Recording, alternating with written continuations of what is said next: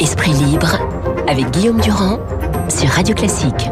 Voilà, dans Libération ce matin, vous trouvez un grand article de Sabrina Champenois, euh, Laurent Geoffrin, le patron de Libération est là, consacré à Rihanna qui fait son entrée et une entrée spectaculaire dans le monde de la mode avec le groupe LVMH, mais nous allons parler surtout les européennes.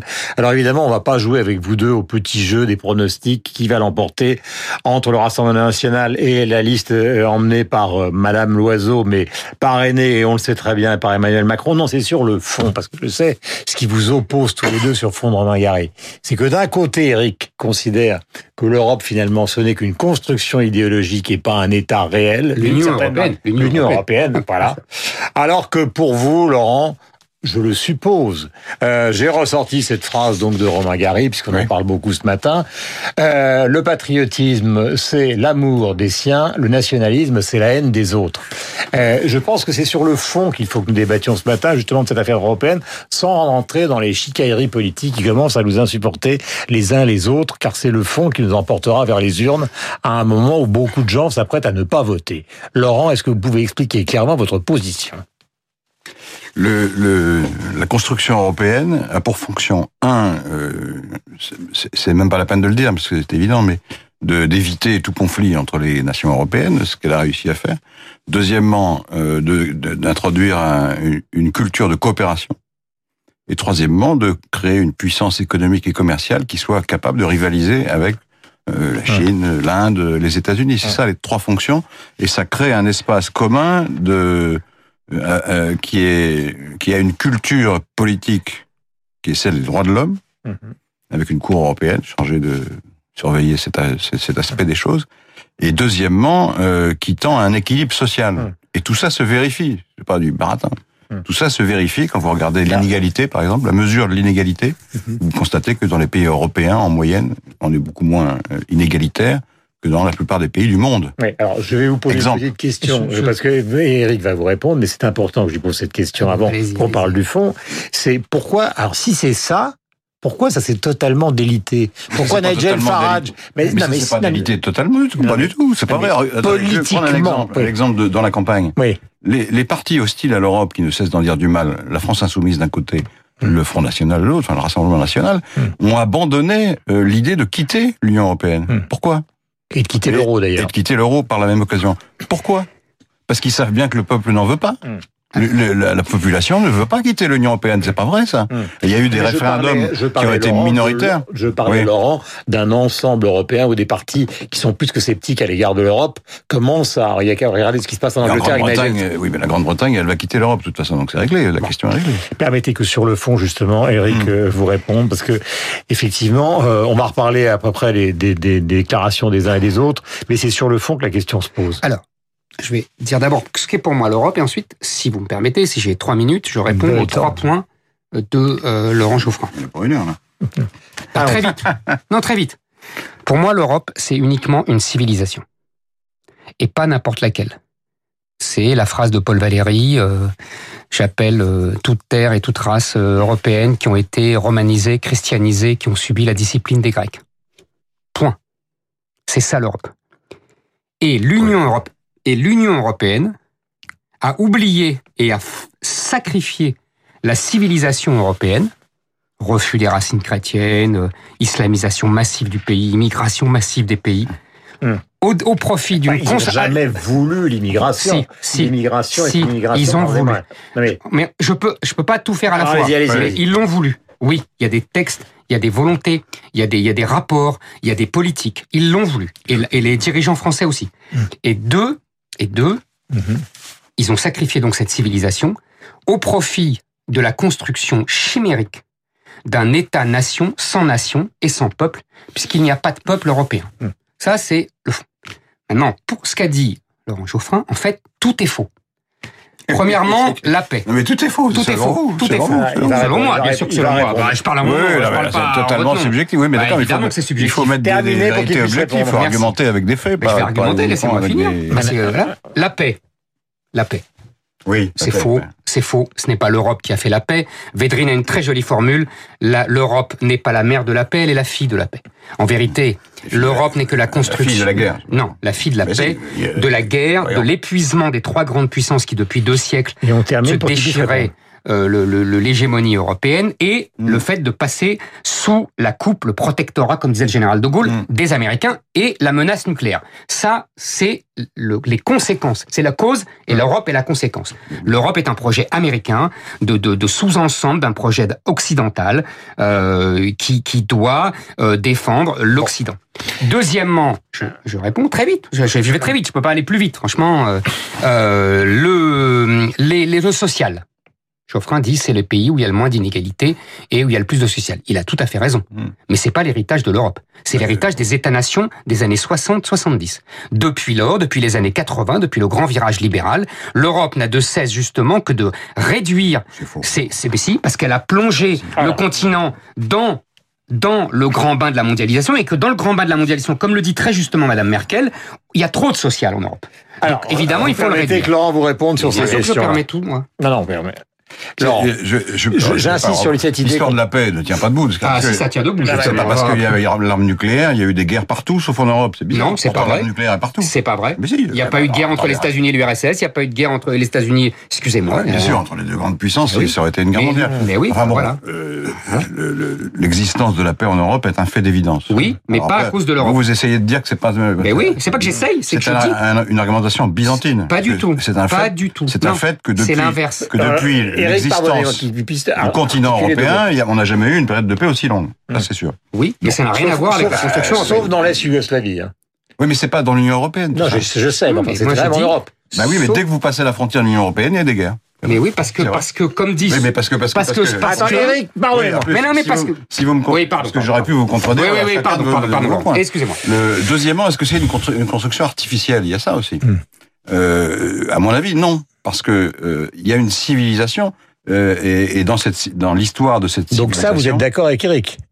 Sur la civilisation. Oui. Mais il a oublié l'islam. L'islam est- en Espagne, il y avait, il y avait, il y L'islam avait n'est une pas du tout de présence musulmane. si. C'est l'ennemi de la civilisation européenne. Mais pas du tout. Mais bien sûr que si, c'est même l'Europe, c'est alliances. fabriqué contre Il y a eu l'islam. des alliances euh, avec les, les, les sultans de- d'Andalousie. Oui, il y a eu des alliances nationales. Ah oui, non, non, Bah oui, d'accord. bah oui, donc c'est Mais la- l'islam- mais alors dans ce cas-là- Ouais, attendez, si, Non, mais dans ce cas-là, attendez. Parce que si vous dites que l'islam si à chaque fois, Non, mais attendez. si à chaque fois qu'on parle, parce que vous dites des de- énormités, Oui, je dis des énormités. Des énormités. Je, comprends. C'est-à-dire que dans ce cas-là- dans ce cas-là- dans ce cas-là- souffrez que je m'exprime. Non, mais dans ce cas-là, comme la France et l'Angleterre sont des puissances coloniales, le, le christianisme est la civilisation du monde entier. Hum. C'est exactement ce que vous êtes en train de me dire. Comme les, Non, les musulmans il- il peut ont colonisé l'Espagne, l'islam fait partie de la civilisation européenne. Non, c'est faux. Laissons-le terminer. Parce que c'est faux. Deuxièmement, le, deuxièmement euh, à, à la Renaissance, Mhm. il y a eu une, une sensibilité européenne Oui, entre les humanistes, on appelle les humanistes, oui, oui, qui, absolument. qui se détachaient progressivement des tout dogmes, à fait. plus ou moins. Mais Mais déjà au Moyen Âge, il y avait une sensibilité des- européenne des de- cathédrales. On peut trop. Pourquoi vous parlez pas de l'Europe des Bah si, cathédrales Si, j'en parle tout autre. Il D'accord, n'y a, pas de problème. Des cathédrales. Ouais. Il y a les mêmes cathédrales dans toute. Absolument, absolument. Et c'était le style Donc c'est un facteur culturel d'unité. Absolument. Et ensuite, ça c'est vous oubliez de le dire évidemment, il y a la racine chrétienne, c'est l'Europe des Lumières. C'est ça le point, Absolument. le point clé. Le point clé, c'est celui-là. Le- le- L'Europe d'aujourd'hui, l'Union européenne, c'est la continuation de l'Europe des Lumières, qui était à l'époque était un rêve euh, de philosophes et de militants. Qui ont beaucoup voyagé d'ailleurs pour certains Bien sûr. Eh ben, et qui passaient leur vie à voyager, et à essayer de porter la bonne parole de, la raison euh, dans l'ensemble des pays européens. Et, et c'est ensuite que, le, que le, le- le nationalisme a fait que le, les, les, les, les- les nations se sont battues. Euh, mais, Mais alors- il y avait l'idée d'une coopération à l'échelle européenne, d'une nations réforme ne- commune, et d'une volonté de progresser. de- c'est- Oui. C'était une idéologie progressiste qui est celle de l'Union européenne. Alors Oui, maintenant, je repose une question précise à tous les deux Alors, sur cette je- affaire-là qui va permettre de- de- de- Ouais. d'avancer un peu sur l'actualité. Là, on a parlé du fond. Est-ce qu'il y a un vrai problème Macron-Merkel et quel est-il? C'est très simple. Macron a euh, fondu, fondé, pardon. Et il a fondu du coup au soleil. Il a fondé sa politique depuis deux ans sur l'alliance avec l'Allemagne, c'est-à-dire qu'il pensait germaniser la France par les fameuses réformes pour pouvoir avoir pour pouvoir franciser l'Europe et pour que l'Allemagne accepte les projets de réforme que porte la France depuis 15 ans, en particulier sur la zone euro, sur un budget, etc.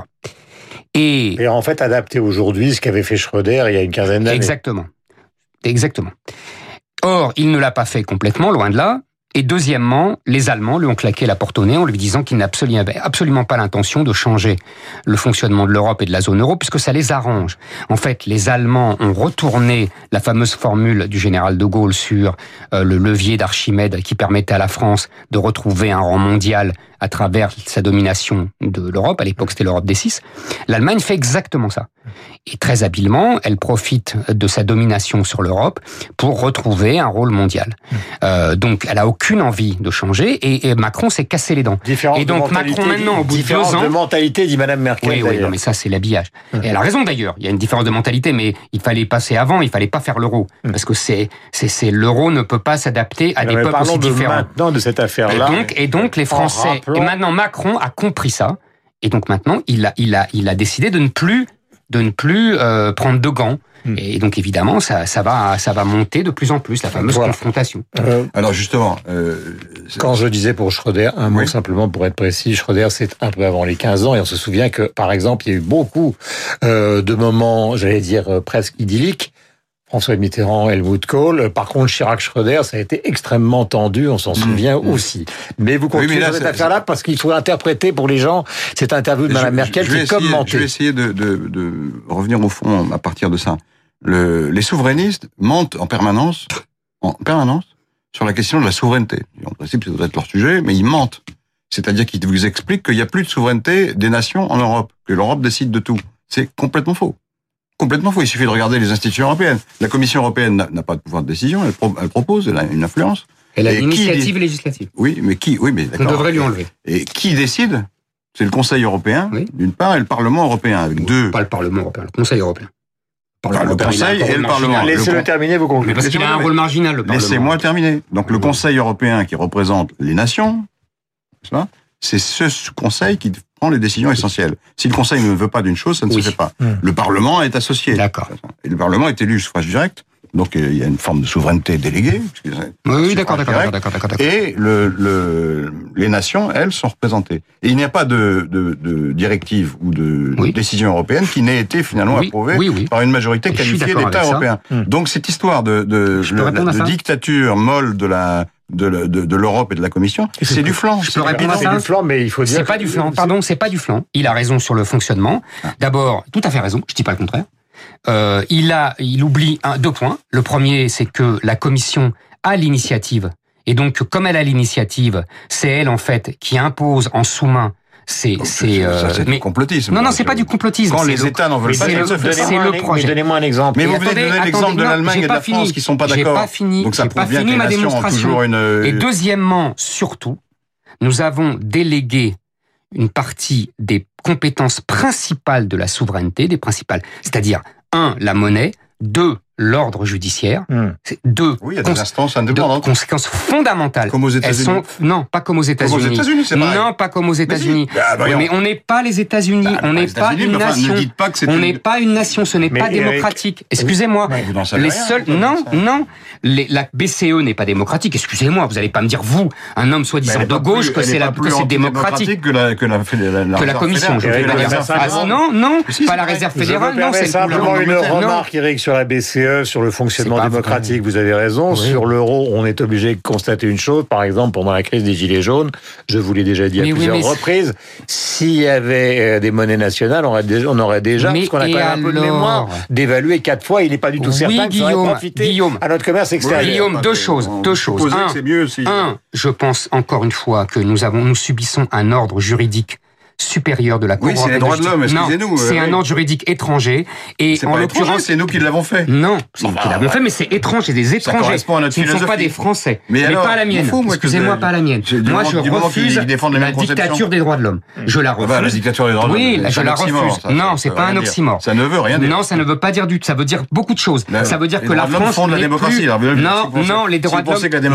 la démocratie non, la c'est pas la. La démocratie n'est pas fondée par les droits de l'homme. Démocratie, c'est la souveraineté Non, du peuple. les Ce n'est pas les droits de l'homme. Bah, Non, ce n'est pas pas les droits de non l'homme. plus. Ah non, alors là, on n'est pas d'accord. bah, La démocratie, bah, démos, c'est le peuple. C'est pas le droit de C'est votre l'homme. définition. de- excusez-moi, c'est la définition de- réelle de- de qui a été dévoyée par les gens comme vous depuis définition. 40 ans. Vous permettez qu'on écoute. Edouard Philippe, ça vient de tomber un instant, puisque le chômage est à 8,7, c'est le chiffre le plus bas depuis une dizaine d'années. Réaction du Premier ministre, le voici. C'est le meilleur résultat qu'on ait depuis dix ans, je le redis.